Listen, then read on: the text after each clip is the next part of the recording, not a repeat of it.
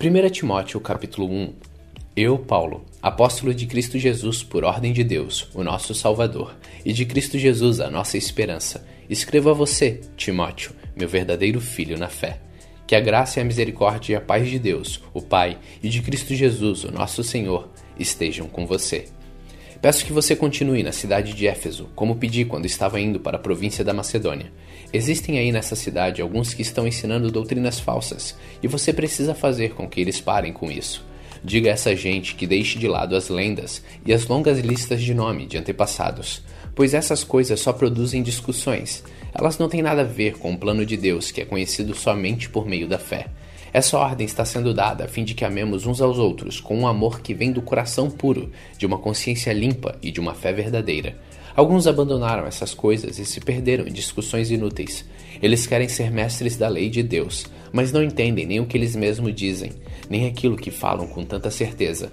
Sabemos que a lei de Deus é boa, se for usada como se deve. Devemos lembrar, é claro, que as leis são feitas não para as pessoas corretas, mas para os marginais e os criminosos, os ateus e os que praticam o mal, e para os que não respeitam a Deus e nem a religião. São feitas também para os que matam seus pais e para os outros assassinos, e para os imorais, os homossexuais, os sequestradores, os mentirosos, os que dão falso testemunho, e para os que fazem qualquer outra coisa que é contra o verdadeiro ensinamento. Esse ensinamento se encontra no Evangelho que Deus me encarregou de anunciar, isto é, na boa notícia que vem do Deus bendito e glorioso. Agradeço a Cristo Jesus, o nosso Senhor, que tem me dado forças para cumprir a minha missão. Eu lhe agradeço porque ele achou que eu era merecedor e porque me escolheu para servi-lo. Ele fez isso apesar de eu ter dito blasfêmias contra ele no passado e de o ter perseguido e insultado. Mas Deus teve misericórdia de mim, pois eu não tinha fé e por isso não sabia o que estava fazendo. E o nosso Senhor derramou a sua imensa graça sobre mim e me deu a fé e o amor que temos por estarmos unidos com Cristo Jesus. O ensinamento verdadeiro que deve ser crido e aceito de todo o coração é este: Cristo Jesus veio ao mundo para salvar os pecadores, dos quais eu sou o pior. Mas foi por esse mesmo motivo que Deus teve misericórdia de mim, para que Cristo Jesus pudesse mostrar toda a sua paciência comigo. E isso ficará como exemplo para todos os que, no futuro, vão crer nele e receber a vida eterna. Ao Rei eterno, imortal e invisível, ao único Deus, a ele sejam dadas a honra e a glória para todos sempre. Amém. Timóteo, meu filho, eu entrego essa ordem a você. Ela está de acordo com as palavras da profecia, ditas há muito tempo a respeito de você. Que essas palavras sejam as suas armas para que você possa combater o bem. Conserve a sua fé e mantenha sua consciência limpa. Algumas pessoas não têm escutado a sua própria consciência, e isso tem causado a destruição da sua fé. Entre elas estão Himeneu e Alexandre, que eu já entreguei a Satanás para que aprendessem a não blasfemar mais. 1 Timóteo capítulo 2 Em primeiro lugar, peço que sejam feitas orações, pedidos, súplicas e ações de graça a Deus em favor de todas as pessoas. Orem pelos reis e por todos os outros que têm autoridade, para que possamos viver uma vida calma e pacífica, com dedicação a Deus e respeito aos outros. Isso é bom e Deus, o nosso Salvador, gosta disso. Ele quer que todos sejam salvos e venham conhecer a verdade. Pois existe um só Deus e uma só pessoa que une Deus com os seres humanos, o ser humano, Cristo Jesus, que deu a sua vida para que todos fiquem livres dos seus pecados. Esta foi a prova dada no tempo certo de que Deus quer que todos sejam salvos. Eu fui escolhido como apóstolo e mestre dos não-judeus para anunciar a mensagem da fé e da verdade. E eu não estou mentindo, eu estou dizendo a verdade. Quero que em todos os lugares os homens orem, homens dedicados a Deus, e que ao orarem eles levantem as mãos sem ódio e sem brigas. Quero também que as mulheres sejam sensatas e usem roupas decentes e simples, que elas se enfeitem, mas não com penteados complicados, nem com joias de ouro, de pérolas, nem com roupas caras que se enfeitem com boas ações, como devem fazer as mulheres que dizem que são dedicadas a Deus. As mulheres devem aprender em silêncio com toda humildade.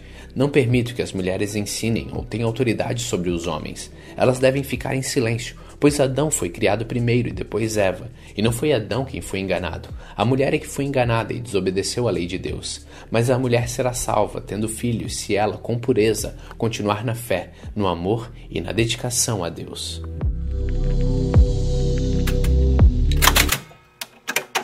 1 Timóteo capítulo 3 Este ensinamento é verdadeiro. Se alguém quer muito ser bispo na igreja, está desejando um trabalho excelente. O bispo deve ser um homem que ninguém possa culpar de nada. Deve ter somente uma esposa, ser moderado, prudente e simples. Deve estar disposto a hospedar pessoas na sua casa e ter capacidade para ensinar. Não pode ser chegado ao vinho, nem briguento, mas deve ser pacífico e calmo. Não deve amar o dinheiro, deve ser um bom chefe da sua própria família e saber educar os seus filhos de maneira que eles lhe obedecem com todo respeito. Pois se alguém não sabe governar a sua própria família, como poderá cuidar da igreja de Deus? O bispo não deve ser alguém convertido há pouco tempo. Se for, ele ficará cheio de orgulho e será condenado como o diabo foi.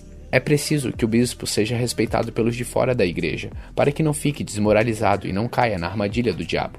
Do mesmo modo, os diáconos devem ser homens de palavras e sérios, não devem beber muito vinho nem ser gananciosos. Eles devem se apegar à verdade revelada da fé e ter sempre a consciência limpa. Primeiro devem ser provados e depois, se forem aprovados, que sirvam à igreja. A esposa do diácono também deve ser respeitável e não deve ser faladeira. Ela precisa ser moderada e fiel em tudo. O diácono deve ter somente uma esposa e ser capaz de governar bem os seus filhos e toda a sua família, pois os diáconos que fazem um bom trabalho conquistam o respeito dos irmãos na fé e são capazes de falar com coragem sobre a sua fé em Cristo Jesus. Escrevo essas coisas a você, esperando ir vê-lo logo. Mas se eu demorar, esta carta vai lhe dizer como devemos agir na família de Deus, que é a igreja do Deus vivo, a qual é a coluna e o alicerce da verdade. Sem nenhuma dúvida, é grandiosa a verdade revelada na nossa religião. Essa verdade é a seguinte: ele se tornou um ser humano, foi aprovado pelo Espírito de Deus, foi visto pelos anjos, foi anunciado entre as nações, foi aceito com fé por muitos no mundo inteiro e foi levado para a glória. 1 Timóteo capítulo 4 O Espírito de Deus diz claramente que nos últimos tempos alguns abandonarão a fé eles darão atenção a espírito enganadores e a ensinamentos que vêm de demônios. Esses ensinamentos são espalhados por pessoas hipócritas e mentirosas, pessoas cuja consciência está morta, como se tivesse sido queimada com ferro em brasa. Essas pessoas ensinam que é errado casar e que é errado comer certos alimentos. Mas Deus criou esses alimentos para que aqueles que creem e conhecem a verdade os comam depois de terem feito uma oração de agradecimento. Tudo que Deus criou é bom e, portanto, nada deve ser rejeitado que tudo seja recebido com uma oração de agradecimento, porque a palavra de Deus e a oração tornam todos os alimentos aceitáveis a Ele.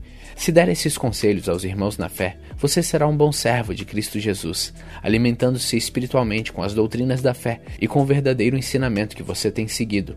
Mas não tenha nada a ver com as lendas pagãs e tolas. Para progredir na vida cristã, faça sempre os exercícios espirituais, pois os exercícios físicos têm alguma utilidade, mas o exercício espiritual tem valor para tudo, porque o seu resultado é a vida, tanto agora como no futuro. Esse ensinamento é verdadeiro e deve ser crido e aceito de todo o coração. É por isso que lutamos e trabalhamos muito, pois temos posto a nossa esperança no Deus vivo, que é o Salvador de todos, especialmente dos que creem. Recomende e ensine estas coisas. Não deixe que ninguém o despreze por você ser um jovem, mas para os que creem, seja um exemplo na maneira de falar, na maneira de agir, no amor, na fé e na pureza. Enquanto você espera a minha chegada, dedique-se à leitura em público das Escrituras Sagradas, à pregação do Evangelho e ao ensino cristão. Não se descuide do dom que você tem, que Deus lhe deu quando os profetas da igreja falaram, e o grupo de presbíteros pôs as mãos sobre a sua cabeça para dedicá-lo ao serviço do Senhor. Pratique essas coisas e se dedique a elas a fim de que o seu progresso seja visto por todos. Cuide de você mesmo e tenha cuidado com o que ensina. Continue fazendo isso, pois assim você salvará tanto você mesmo como os que o escutam.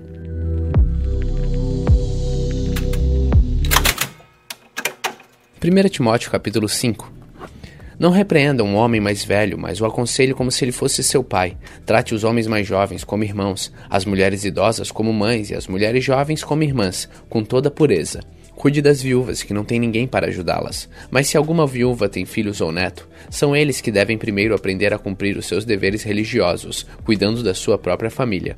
Assim eles pagarão os que receberem dos seus pais e avós, pois Deus gosta disso. A verdadeira viúva, aquela que não tem ninguém para cuidar dela, põe a sua esperança em Deus e ora, de dia e de noite, pedindo ajuda dele. Porém, a viúva que se entrega ao prazer está morta em vida. Timóteo, mande que as viúvas façam o que eu aconselho, para que ninguém possa culpá-las de nada. Porém, aquele que não cuida dos seus parentes, especialmente dos da sua própria família, negou a fé e é pior do que os que não creem. Coloque na lista das viúvas somente a que tiver mais de 60 anos e que tiver casado uma vez só. Ela deve ser conhecida como uma mulher que sempre praticou boas ações, criou bem os filhos, hospedou pessoas na sua casa, prestou serviços humildes aos que pertencem ao povo de Deus, ajudou os necessitados. Enfim, fez todo tipo de coisas boas. Mas não ponha na lista viúvas mais jovens, porque quando seus desejos fazem com que queiram casar de novo, elas abandonam a Cristo, e assim elas se tornam culpadas de quebrar a primeira promessa que fizeram a Ele. Além disso, elas se acostumam a não fazer nada e a andar de casa em casa, e pior ainda, aprendem a ser mexeriqueiras, metendo-se em tudo e falando coisas que não devem. Por isso, eu quero que as viúvas mais novas casem, tenham filhos e cuidem da sua casa, para que os nossos inimigos não tenham motivos para falar mal de nós. Pois algumas viúvas já se desviaram e seguiram Satanás. Se alguma mulher cristã tem viúvas na sua família, ela deve ajudá-las. Que ela não ponha essa carga sobre a igreja, para que a igreja possa cuidar das viúvas que não tem ninguém que as ajude. Os presbíteros que fazem um bom trabalho na igreja merecem pagamento em dobro, especialmente os que se esforçam na pregação do evangelho e no ensino cristão, pois as escrituras sagradas dizem: Não amarre a boca do boi quando ele estiver pisando o trigo, e dizem ainda: O trabalhador merece o seu salário. Não aceite nenhuma acusação contra qualquer presbítero, a não ser que ela seja feita por duas testemunhas, pelo menos. Repreenda publicamente os presbíteros que cometem pecados, para que os outros fiquem com medo. Na presença de Deus, de Cristo Jesus e dos santos anjos, eu peço e insisto no seguinte: em tudo que você fizer, Obedeça a essas instruções, sem preconceito contra ninguém e sem favorecer nenhuma pessoa.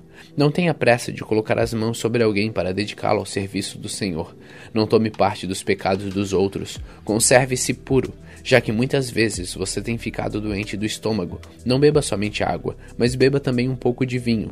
Os pecados de algumas pessoas podem ser vistos claramente, antes mesmo de elas serem julgadas, mas os pecados de outras pessoas só são vistos depois. Assim também as boas ações são vistas claramente, e mesmo aquelas que são difíceis de ver não poderão ficar escondidas para sempre. 1 Timóteo capítulo 6 Aqueles que são escravos devem tratar o seu dono com todo respeito, para que ninguém fale mal do nome de Deus e dos nossos ensinamentos.